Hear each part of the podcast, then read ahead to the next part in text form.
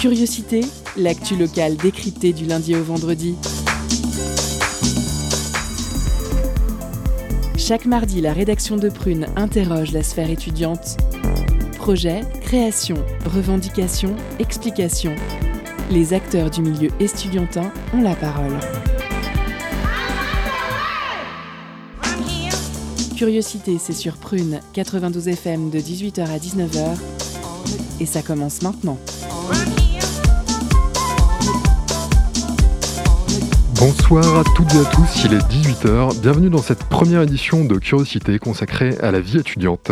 Au sommaire de ce mardi 19 octobre, on vous présente une résidence de journalistes présente sur le campus Lombarderie depuis le 11 octobre et ce jusqu'au 3 décembre. Accompagnée de Marine Forestier ici présente. Bonjour Marine. Bonjour. Euh, journaliste chez le bimestriel indépendant Nantais Les Autres Possibles et également co-animatrice de cette résidence, Antoine vous présentera un événement qui cherche à questionner, entre autres, les interactions entre entre le monde de la recherche et le grand public dans un contexte de défiance vis-à-vis des médias. Après notre traditionnelle pause musicale, Marion nous gratifiera d'une chronique sous forme de biais d'humeur, puis nous reviendrons sur le réseau AnimaFac qui accompagne depuis 1996 les assauts étudiantes à travers la France. Afin de présenter son action, nous accueillerons Célia Marie, pardon, ici présente également. Bonjour Célia. Bonjour. Euh, qui effectue un service civique. Enfin, dans le cadre du programme euh, Pensée locale, un enjeu de société organisé par la FRAP, hein, la Fédération des radios associatives des Pays de la Loire, nous aurons l'occasion d'écouter un reportage sur la production de sel dans le Pays d'Arrêt. Curiosité, l'émission qui décrypte l'actu locale chaque jour, c'est tout de suite sur Prune 92 FM. Jingle. Culture, questions sociales et politiques, environnement, vie associative. On en parle maintenant dans l'entretien de curiosité.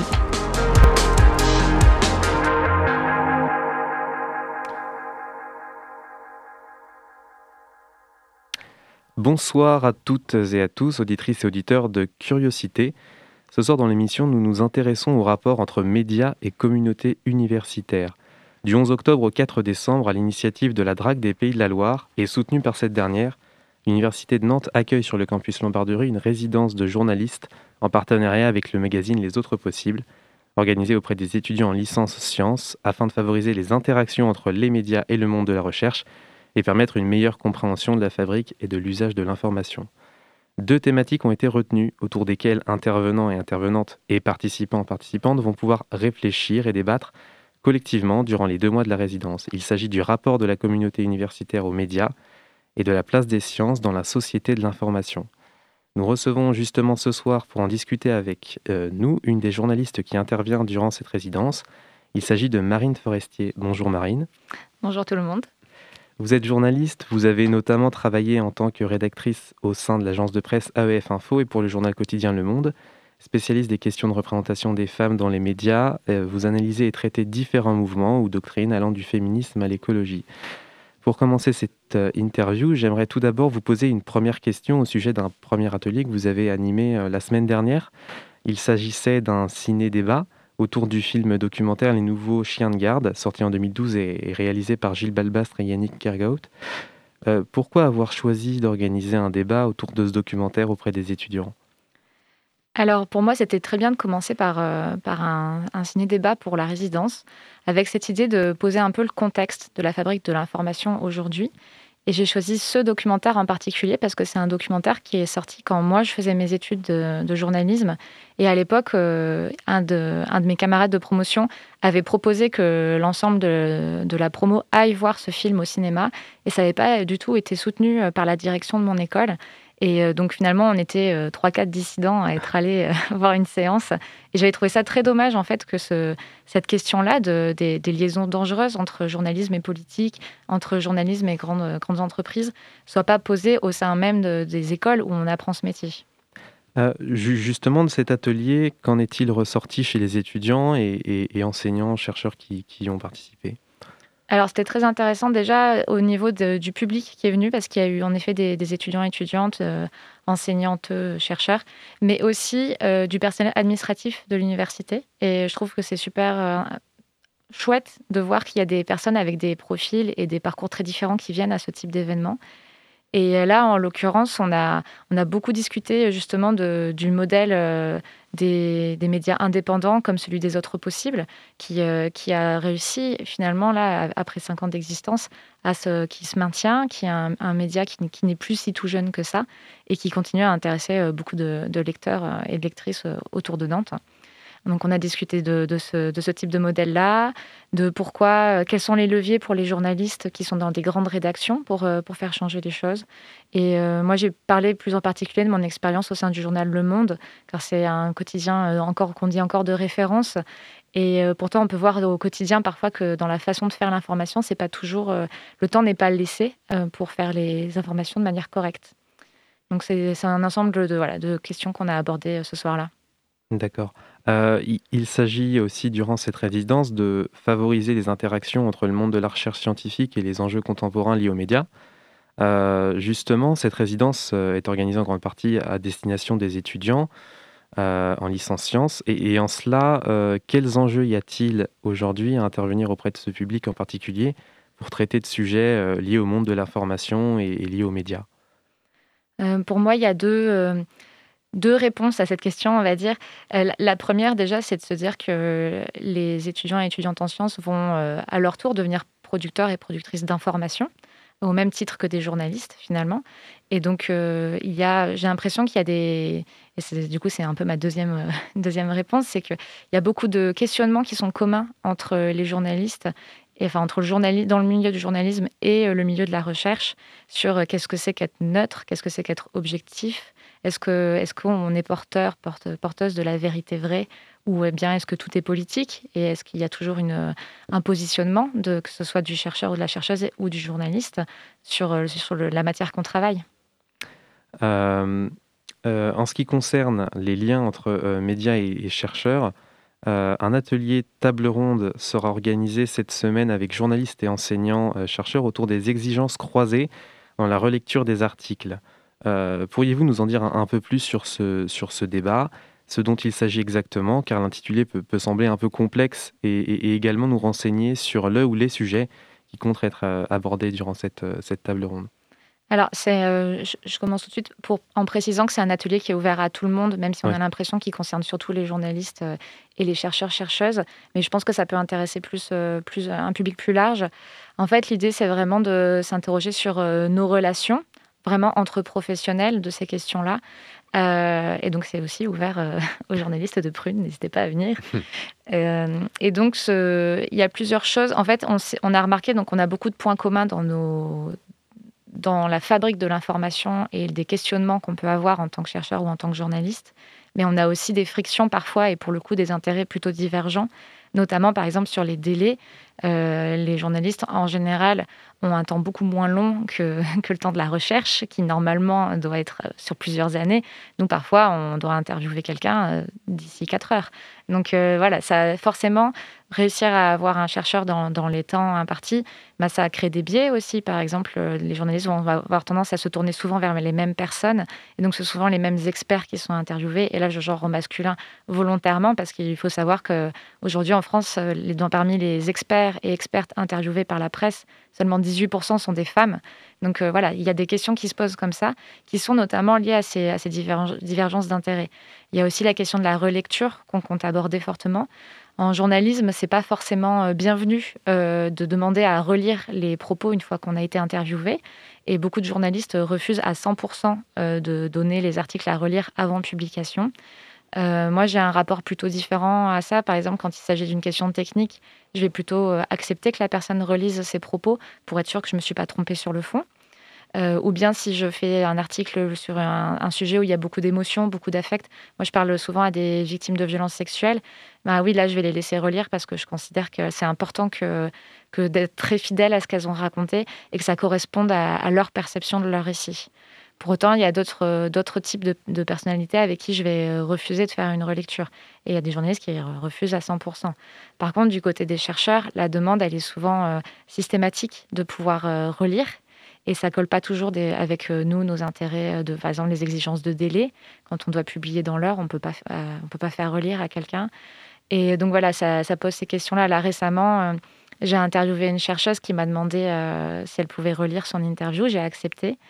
Et ce qui m'a étonnée, c'était de voir que finalement, ce qu'elle me reprochait, c'était pas tant de pas être fidèle à ses propos, mais plutôt le fait que j'avais été trop fidèle et j'étais vraiment restée dans l'oralité de l'interview, ce qui pour moi était important que, ça, que quand on le lise, on ait l'impression de discuter avec la personne et que ce n'était pas un essai qu'on lisait.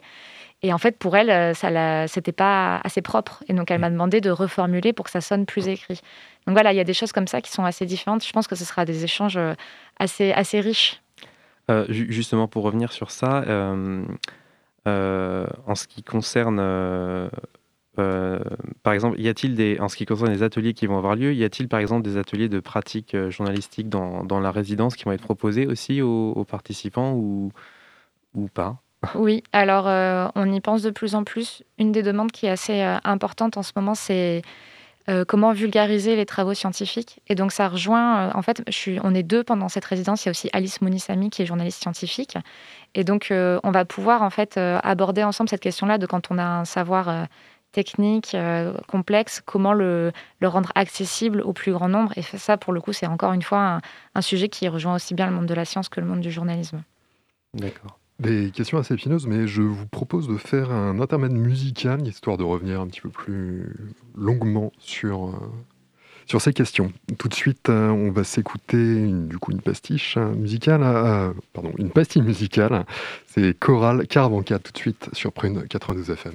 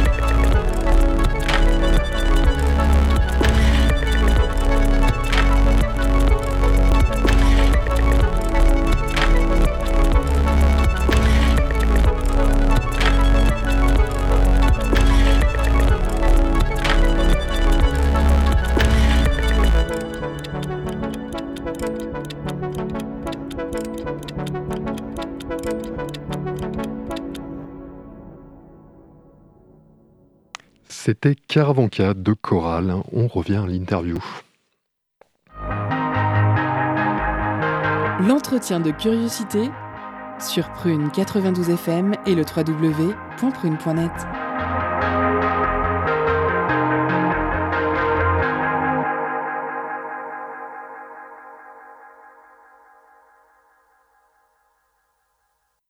Bonsoir, vous êtes bien sur Prune et c'est la suite de l'interview de la journaliste Marine Forestier qui vient nous parler des ateliers menés pendant la résidence de journaliste auprès des étudiants de la faculté des sciences à Nantes. Euh, à l'occasion de cette résidence de journaliste, donc les étudiants de licence ont participé à une option journalisme, information et sciences afin de s'immerger un peu plus dans les pratiques journalistiques. Et de ce fait, certains travaux réalisés par les étudiants et étudiantes soulevaient des, des questions intéressantes au sujet de la proportion et de la représentation des femmes dans les milieux de la recherche scientifique dans les sciences, dans la science et, qui plus est dans les sciences dites dures, les femmes sont beaucoup moins présentes. On constate une forte disproportion des genres, par exemple. Selon les chiffres relatés sur, euh, sur, France, Inter, sur France Culture pardon, il y a un an, dans les emplois en sciences ou d'ingénieurs, les femmes ne représentent que 8,4% des salariés. L'association Femmes et Sciences indiquait il y a un an également que seulement un brevet sur sept en sciences était déposé par une femme. En tant que journaliste, est-ce que les médias ont aussi un rôle à jouer pour permettre une meilleure diffusion des études et travaux réalisés par les femmes euh, scientifiques et peut-être aussi donner à un public féminin euh, désireux de suivre des études en sciences le, courage de se lancer et de se dire qu'elles ont aussi leur chance dans le milieu de la, recherche scientifique? Alors euh, oui, pour moi, tout à fait. C'est vraiment notre rôle. Euh, moi-même, je suis militante au sein, au sein de l'association Prenons la Une, qui est une association de femmes journalistes qui milite pour une meilleure représentation des femmes dans les médias et euh, également pour euh, l'égalité dans les rédactions. Et en fait, nous, on pose la question d'un point de vue déontologique. C'est-à-dire, déjà, si on prend les chiffres de manière générale, plus de la moitié de la population sont des femmes. Et ensuite, euh, par domaine d'expertise, très souvent, on note que même s'il y a un moins de femmes dans tel secteur, là par exemple l'ingénierie, en réalité, elles sont encore plus sous-représentées médiatiquement. Et comme je disais tout à l'heure, les expertes, c'est seulement 18% euh, de femmes parmi euh, tous ceux qui sont interrogés dans la presse française.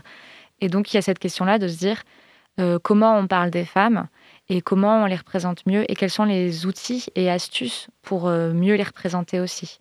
Par exemple, euh, comme je disais tout à l'heure, on a des biais, euh, comme on doit aller vite en tant que journaliste, on va se retrouver souvent à interviewer les mêmes personnes, qui sont les personnes qui sont les plus disponibles pour nous répondre. Or, quand on sait que 80% des tâches domestiques dans le couple hétérosexuel sont encore assurées par les femmes, forcément, même les femmes chercheuses, elles ont un peu moins de temps que les hommes pour répondre à nos questions. Donc ça demande en tant que journaliste d'être conscient de ces biais-là et essayer de, lutter contre, soit en, prenant un peu plus le temps, en rassurant aussi, parce qu'il y a aussi un petit peu d'autocensure de, la part, des femmes expertes qui vont euh, estimer qu'elles sont pas assez spécialistes de la question de notre article en particulier, alors que des, hommes sur le même, euh, avec la même spécialité vont eux se sentir légitimes en se disant que s'ils ont déjà parlé un peu de cette thématique-là, ils, devraient pouvoir réussir à répondre à nouveau. Et donc voilà, en tant que journaliste, aussi euh, notre devoir d'expliquer comment va se passer l'interview et que oui, la personne en face est légitime parce que nous, on l'a repérée et qu'on pense qu'elle est intéressante pour répondre à nos questions.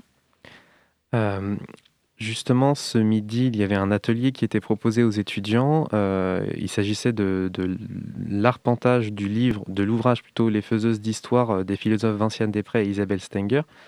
Euh, alors, vous nous disiez justement tout à l'heure euh, que l'atelier n'avait pas eu lieu à cause d'un manque d'étudiants.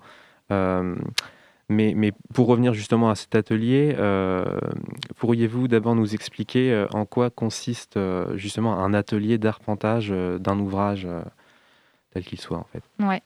Alors, un arpentage, c'est vrai que c'est un terme qui n'est pas forcément connu.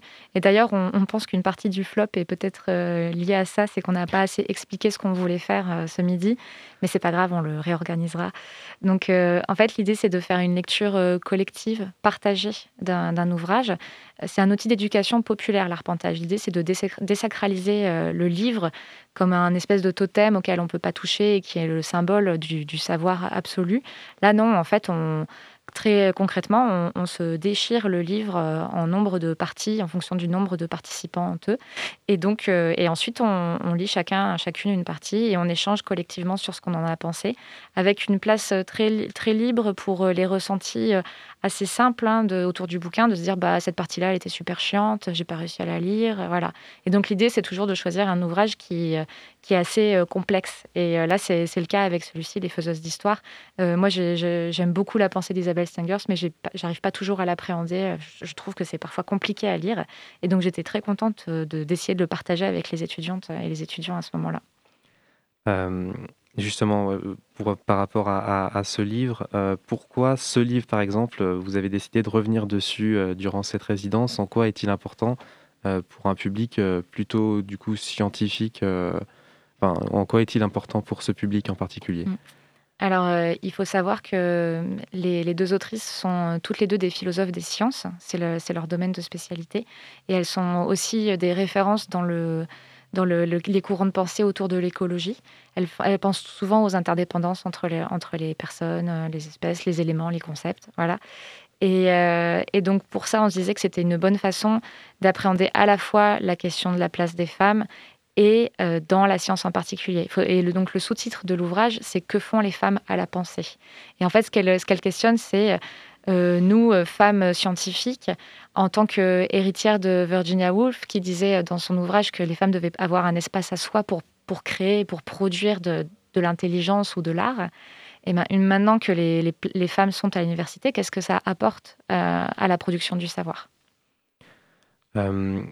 Pour revenir encore à cette question euh, de la place des femmes euh, dans le monde de la recherche scientifique et de la science en général, euh, est-ce que vous avez eu des retours de la part d'étudiantes ou d'enseignantes de la faculté sur, sur ce sujet et sur ce qu'il en est actuellement?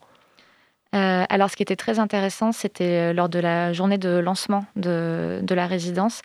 la doyenne de l'université a, a, pris la parole et a expliqué qu'aujourd'hui, parmi les professeurs, il y avait seulement 11 femmes et, 93 hommes. Donc, euh, ce qui est, et elle-même disait, voilà, c'est un sujet qui nous préoccupe, on veut, on veut avancer sur ça. Euh, pour autant, dans l'élaboration du, contenu de la résidence, on a aussi eu des personnes qui nous disaient qu'elles ne voyaient pas pourquoi c'était un sujet, euh, voire même que c'était hors sujet. Et donc, il a fallu aussi qu'on explique pourquoi pour nous c'était important d'aborder cette question-là, euh, à la fois parce que c'est une question pour les journalistes d'aujourd'hui, mais aussi pour la science. Donc, il faut, il faut pouvoir s'en saisir et ne pas avoir peur euh, d'y aller.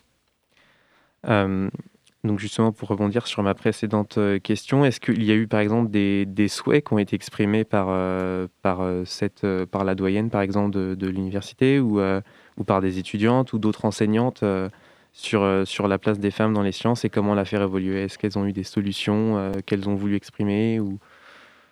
Pas, pas, encore. On n'a pas encore assez abordé la thématique lors des ateliers et des rencontres. Il faut savoir, là, c'est la deuxième semaine de la résidence, donc j'espère avoir encore de, pas mal d'échanges sur ces questions-là. Même euh, bien qu'on ait parlé avec une, une enseignante chercheuse qui était euh, ancienne journaliste, donc c'était très intéressant de, voir son parcours. Et euh, elle pouvait expliquer, euh, par exemple, que les problèmes de harcèlement que peuvent connaître les femmes principalement, mais aussi les personnes racisées ou les personnes LGBT. c'était une question qui l'avait concernée dans, les deux, dans ces deux domaines professionnels. Donc c'est important d'en parler de ces questions-là. Euh, enfin, vous avez justement euh, travaillé sur, euh, sur ces questions d'égalité et de représentation des femmes dans les médias. on peut faire le parallèle du coup dans le domaine des sciences comme on l'a fait. Et, du coup, un peu, ça va rebondir un peu sur ma question précédente, mais les journalistes et les médias ont, ont un rôle à, à, jouer dans la représentation des experts en sciences. Est-ce que vous pourriez nous, nous, en dire un peu plus à ce sujet Comment, quelles sont les, les solutions aujourd'hui qui sont, qui sont mises en place, s'il y en a, sur euh, la représentation justement des, expertes euh, par les médias euh, en France particulièrement? Oui, alors en fait, à Prenons la Une, donc dans mon association, on fait des formations en rédaction pour expliquer aux journalistes quelques outils simples pour mieux représenter les femmes expertes. Il y a notamment la liste Les Expertes qui est très connue. Tous les journalistes peuvent s'accréditer et on, a accès à une base de données avec les numéros de portable et les mails pro et perso de femmes qui se sont inscrites elles-mêmes sur cette plateforme. Et euh, ça, va euh, sur toutes les thématiques. Moi, j'ai trouvé des, expertes comme ça en faisant un papier sur les jeux vidéo, par exemple.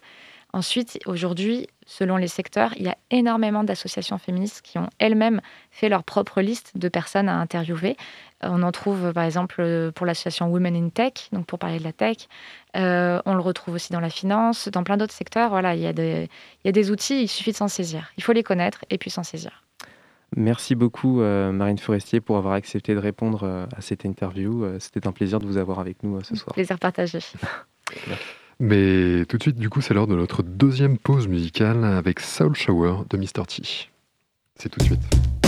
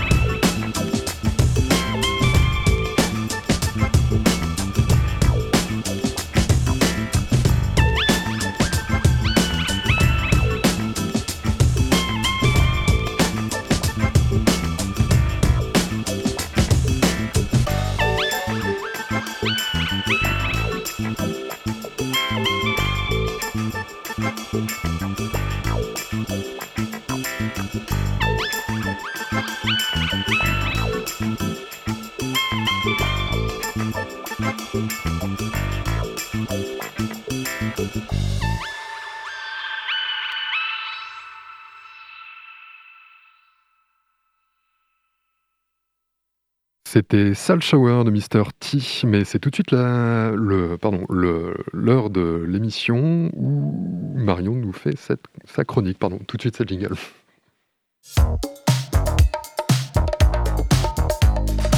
Étonnante, perspicace, amusante, actuelle, les chroniques de curiosité.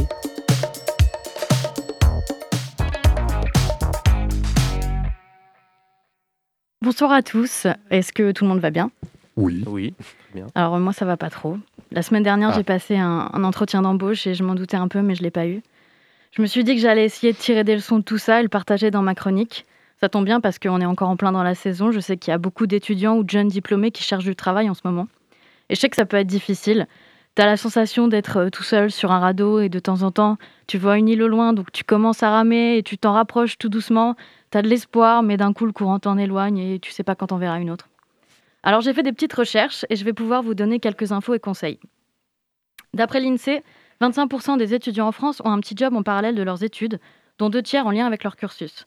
Pour le tiers restant, ce sont les grands classiques type euh, babysitting, soutien scolaire, restauration, assistant d'éducation, etc., etc. Et en toute logique, plus on travaille, plus la réussite aux examens baisse. On note une vraie chute des résultats au-delà de 16 heures de travail par semaine. Alors, où trouver, autre que sur Pôle emploi ou les réseaux? Il y a une plateforme en ligne qui s'appelle Un jeune, une solution, qui recense des offres spécialement pour les étudiants à hauteur de 15 heures de travail par semaine max.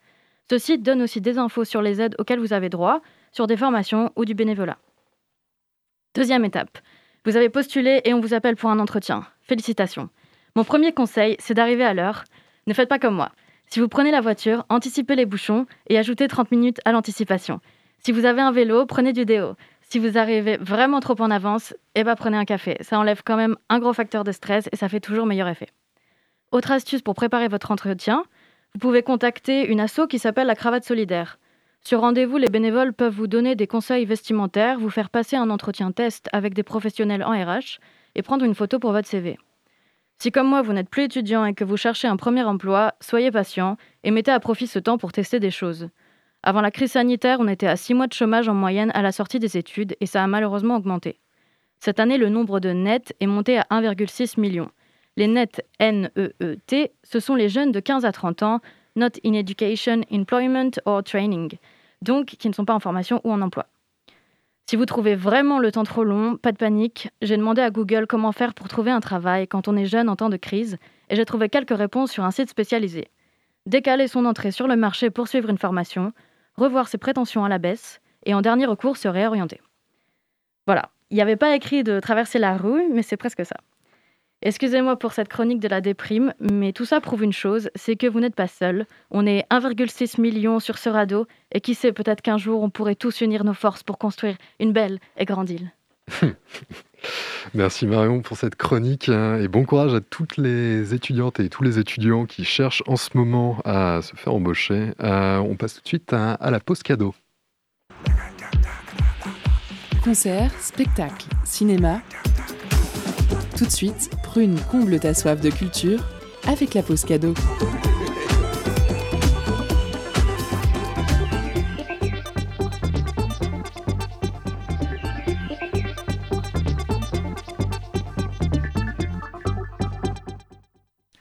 Ce soir, Prune vous fait gagner plusieurs passes 3 jours pour le festival Les Nuits Courtes. Artistes émergents et habitués de la scène se partagent l'affiche pour ce grand week-end. On retrouve entre autres Deluxe, Atom, Hervé, Pongo, Bandy Bandy ou encore DJ Dindar. Ça se passe les 22, 23 et 24 octobre à Fontenay-le-Comte, en Vendée. Alors, pour gagner vos passes 3 jours, envoyez le mot festival en message direct Instagram et soyez les plus rapides. On vous laisse en musique avec Daniel par Deluxe.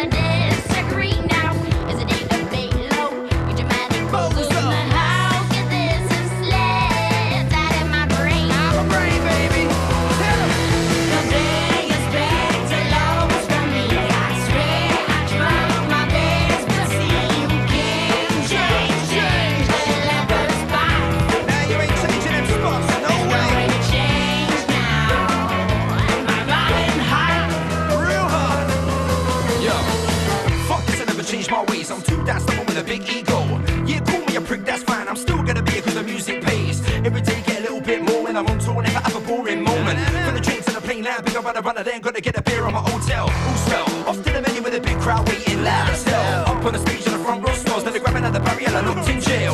I live for these moments of madness, and not really second standard. It's a way of life, and we're living it, running by the Jesse J in the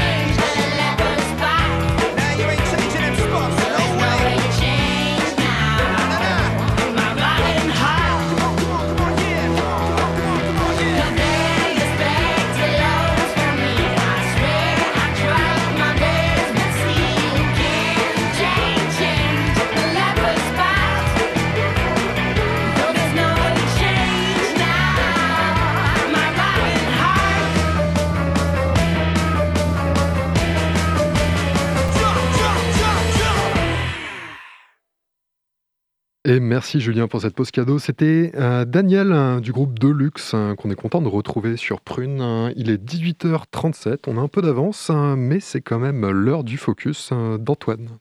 Tout de suite. Focus sur une initiative, un événement, un engagement. C'est le zoom de la rédaction.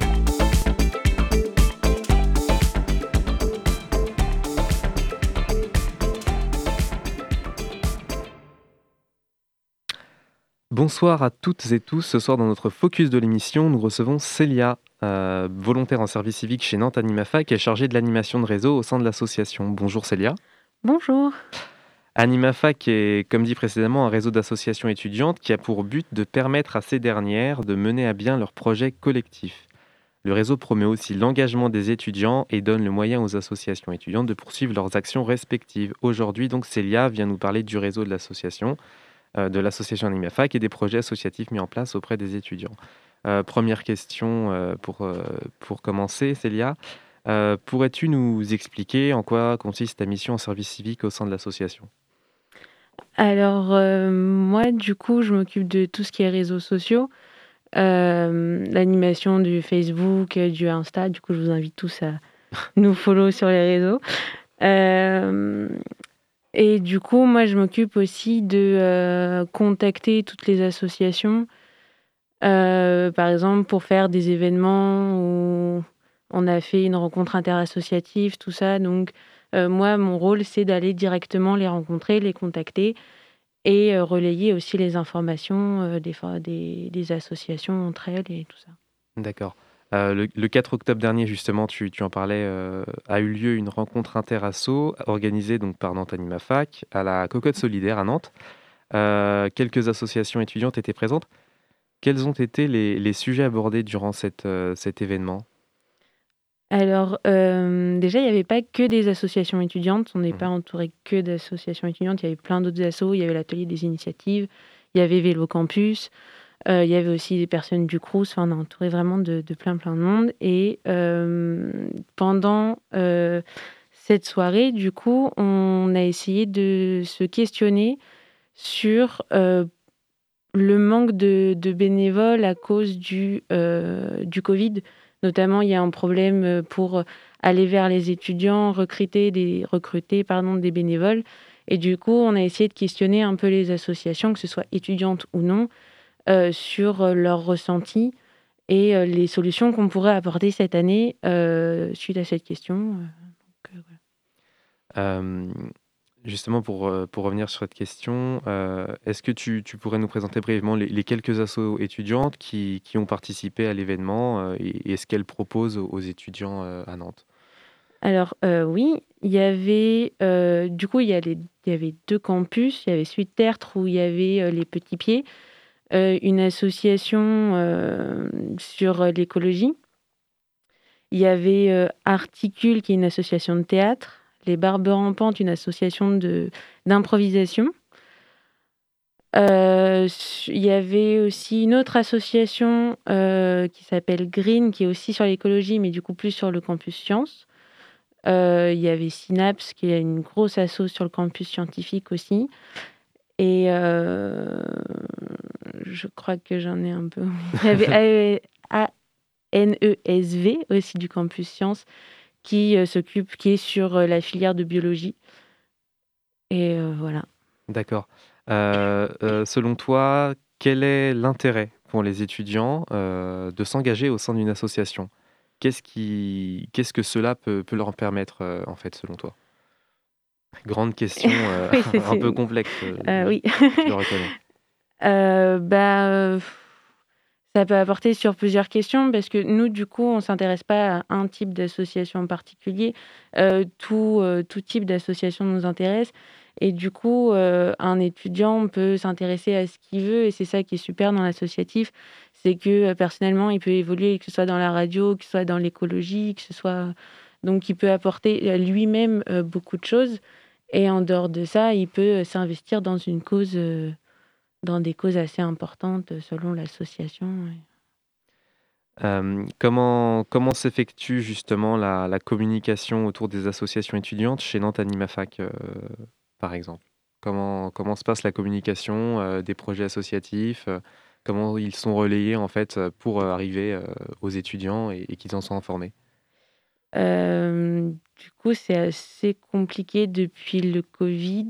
Euh, on essaye d'instaurer euh, euh, le fait qu'ils s'aident un peu en- entre eux et de se relayer aussi entre eux sur les informations, parce que sinon c'est un peu compliqué sur le campus lui-même de, de relayer ces infos.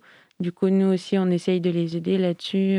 On va faire des formations aussi sur tout ce qui est communication pour se relayer sur la com, etc. Ouais, justement, vous avez vu, un, il y a eu un impact euh, justement du Covid sur euh, l'engagement associatif euh, de la part des étudiants, par exemple, euh, Ouais, il y a à eu Nantes? un, un gros impact. euh. Il y a eu du coup beaucoup d'assauts. Bah, déjà, ils n'ont pas pu forcément euh, euh, faire des, des activités particulières ou euh, faire ce dont elles avaient prévu.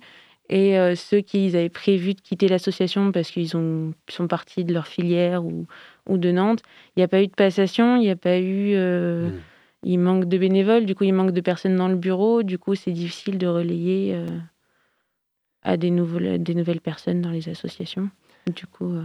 Et, et- dernière question, euh, justement, donc le but de, c'est de proposer des formations aux bénévoles membres d'associations étudiantes pour leur permettre d'améliorer leurs actions et de se faire connaître plus largement dans le milieu étudiant. De ce fait, quelles sont les formations proposées par Nantes AnimaFac Euh, Comment se déroulent-elles et sur quelles compétences de, la gestion euh, associative se, concentrent-elles Alors là, au mois de novembre, on en a trois qui arrivent. Il y en a une le 8 novembre euh, sur trouver des financements et gérer sa trésorerie, qui sera sûrement faite avec l'association Synapse dont j'ai parlé tout à l'heure. Sur du coup les questions budgétaires d'une association, comment trouver des financements et comment la gérer. Euh, le 17 novembre, il y aura une formation sur euh, accueillir et euh, animer une équipe de bénévoles. Euh, parce que du coup, euh, au-delà du fait que ce soit compliqué à avoir des bénévoles, il faut aussi pouvoir euh, s'adapter et en accueillir et, euh, et gérer euh, les bénévoles. Et ensuite, on a des ateliers formation, plus sous forme d'action, euh, qui va se passer en trois temps. Le premier temps sera sur euh, la création de, flyers avec euh, Synapse, encore une fois, euh, où on va faire nos propres flyers, notre communication tous ensemble, etc. Et ensuite, la semaine d'après, donc ça c'était le 22, le 30, on va faire pitcher son projet avec les barbes rampantes pour travailler un peu tout ce qui est élocution, prestance et, et du coup d'improvisation. Et le lendemain, on ferait une restitution, un pique-nique restitution pour aller voir directement les étudiants et aller leur parler et leur- du coup leur pitcher un peu euh, l'association et les projets avec du coup tout ce qu'on a vu auparavant. D'accord. Euh, en tout cas, merci beaucoup, euh, Célia, d'avoir accepté de répondre à, à cette, euh, à cette interview. Et ben merci à vous. Euh, ça va être l'heure du coup d'une troisième pause musicale hein, avec euh, Vena de Standard. Euh, vous êtes toujours sur Prune 92 FM, hein, on s'écoute ça tout de suite.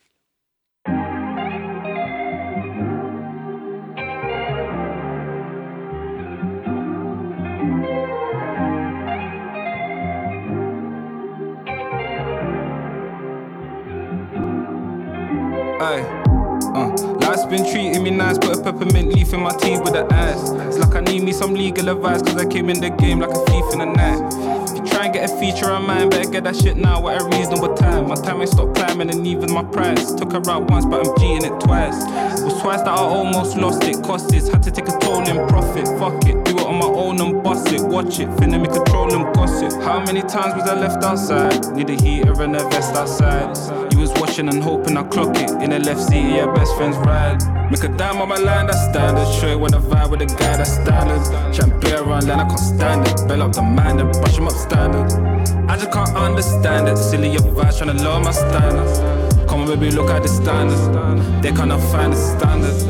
Kinda like my sound, I'm grounded. Man, I'm moving wild when they yarn, it's childish. Donny that's empty or rattle the loudest. Think about it.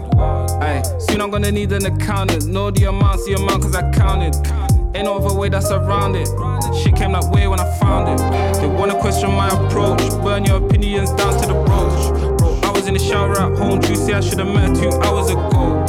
Straight when I out me, I know. Getting high when we in, take it out on the low. Pull up to the crib, get you out of your clothes. I can't really say where your trousers are.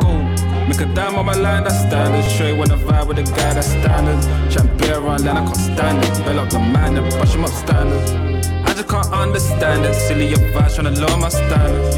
Come on, baby, look at the standards. They cannot find the standards.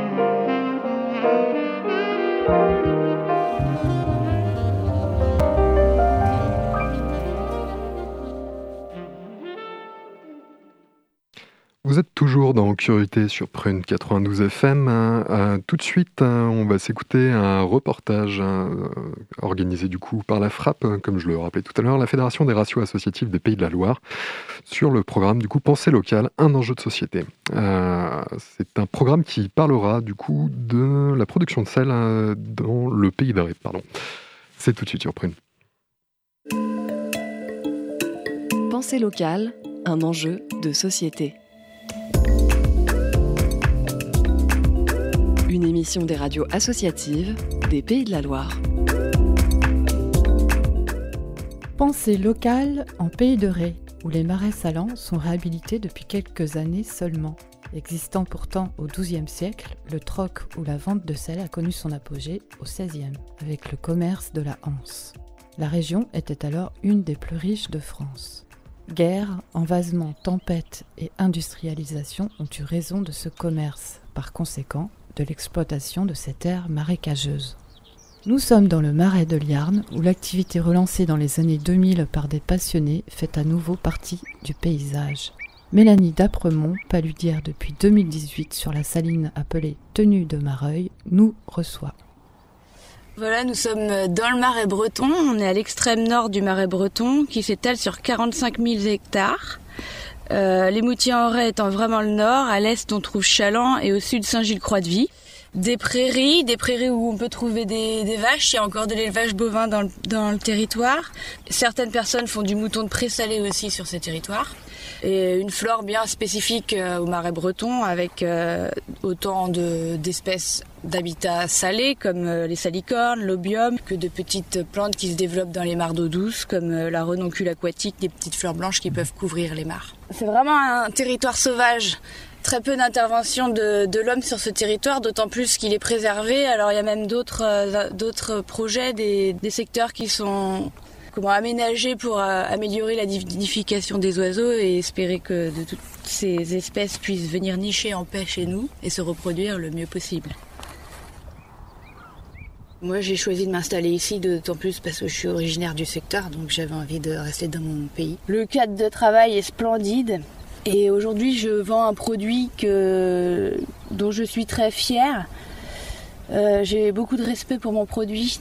Je peux suivre mon produit jusqu'au consommateur et, je sais qu'est-ce qu'il en est. Et je sais au fond de moi quelle est la qualité de ce produit. Il y a aussi sur cette saline un partenariat avec l'association P2MB qui promeut le patrimoine et c'est cette association qui à l'époque en 2001 a géré la remise en état de la saline. Donc aujourd'hui, je suis l'exploitante de la saline, le département est mon propriétaire et P2MB gère les visites de la saline. Pensée locale, un enjeu de société. On est peu nombreux en paludie, je disais on est trois sur euh, Bornafel et Moutier. Euh, je croise des fois, euh, ça va être des éleveurs, les éleveurs qui sont à côté, on, on s'arrange entre nous, mais ces vaches à pâturer sur euh, certaines parcelles ou les moutons. Euh, J'ai les clusiers évidemment avec qui je suis pas mal en contact puisque je, surveille les manœuvres qui sont faites euh, sur euh, les manœuvres d'eau dans les étiers. Les défenseurs de la biodiversité parce que la saline que j'ai remis en état sur la commune de Bourgneuf appartient, j'ai fait acheter cette parcelle par la LPO, la Ligue de protection des oiseaux. Donc euh, eux euh, sont, pas mal présents, font des inventaires, observent ce qui se passe sur la saline, sur les alentours, sur les, les parcelles qui sont là. L'hiver, mon travail est bien plus euh, commercialisation, ensachage, tout- toutes les livraisons régulières à faire dans les boutiques qui vont revendre mes produits, les boulangers qui consomment pas mal de sel, du gros sel. Le sel marin, comme on le fait, est nécessaire dans la charte euh, AB pour les producteurs boulangers. Donc ils viennent plutôt vers euh, des produits comme le nôtre, du sel marin. Quand les gens commencent à faire attention un petit peu à ce qu'ils consomment, c'est sur la qualité réelle du produit que les gens vont aller de plus en plus s'orienter sur des produits comme le nôtre. Le gros sel et la fleur de sel, qui sont eux naturellement plus riches en oligo-éléments et produits de manière 100% naturelle sans additifs. La vente directe sur la saline au moutier en Ré, ça me permet aussi d'avoir le retour direct des clients et de savoir s'ils sont satisfaits. En général, c'est des retours très positifs. Ce que j'ai pu apprendre déjà jusque-là, c'est que mon seul patron, finalement, c'est la nature. Si j'ai beau avoir décidé, des fois, des choses, euh, si la nature en a décidé autrement, c'en est autrement, c'est comme ça. Et avec les années, je comprends qu'en fait, c'est normal, c'est comme ça, c'est un métier qui est lié à la nature, et il faut juste l'accepter, c'est... Il en est ainsi. C'était Pensée locale, un enjeu de société. Une émission de la Frappe, la Fédération des radios associatives en Pays de la Loire. Un reportage de Jade FM. Euh, C'était. Pardon, euh, ce reportage est déjà fini. Ça va être le moment de nous quitter. Alors, quelques petits rendez-vous euh, avant de nous quitter. Tout d'abord, vous pouvez toujours retrouver la résidence de journalisme sur le campus Lombarderie, et ce jusqu'au 3 décembre. Euh, quant au réseau AnimaFac, euh, il animera divers ateliers. Euh, le 8 novembre, un, premier atelier sur trouver des financements et gérer sa trésorerie. Le 17, un pour, sur accueillir et animer une équipe de bénévoles. Pardon. Puis des ateliers de formation et d'action le 22 novembre sur la création de flyers, le 30 novembre sur comment pitcher son projet et le 1er décembre, un pique-nique de restitution aura lieu. Vous pouvez les contacter par Messenger ou sur Insta, par mail sur nantin.animafac.net ou par téléphone au 07 70 08 63 57. Curiosité, c'est déjà fini. On se retrouve euh, la semaine prochaine pour une nouvelle édition. Euh, il va bientôt être l'heure pour vous de retrouver Moog tout de suite sur Prune. Avant de se quitter, on écoute euh, Red Room de Hiatus Coyote. C'est tout de suite sur Prune.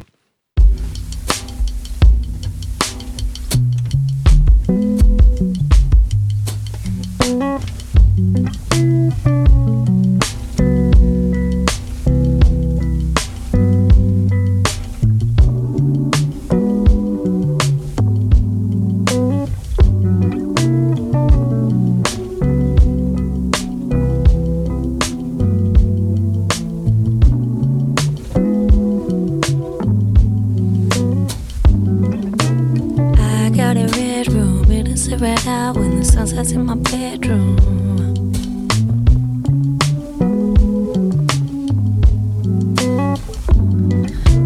I got a red room, it isn't red out when the sun sets in my bedroom.